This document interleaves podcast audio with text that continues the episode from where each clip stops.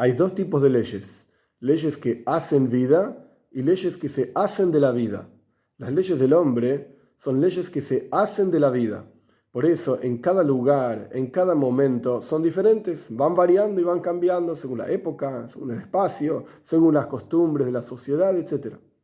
Las leyes de la Torá son leyes que hacen vida. Por eso, en todos los lugares y en todos los momentos son exactamente iguales. La Torah de Hashem es Emes, la Torah de Dios es verdadera. El concepto de la verdad es que no cambia según las condiciones de la persona. La Torah es eterna.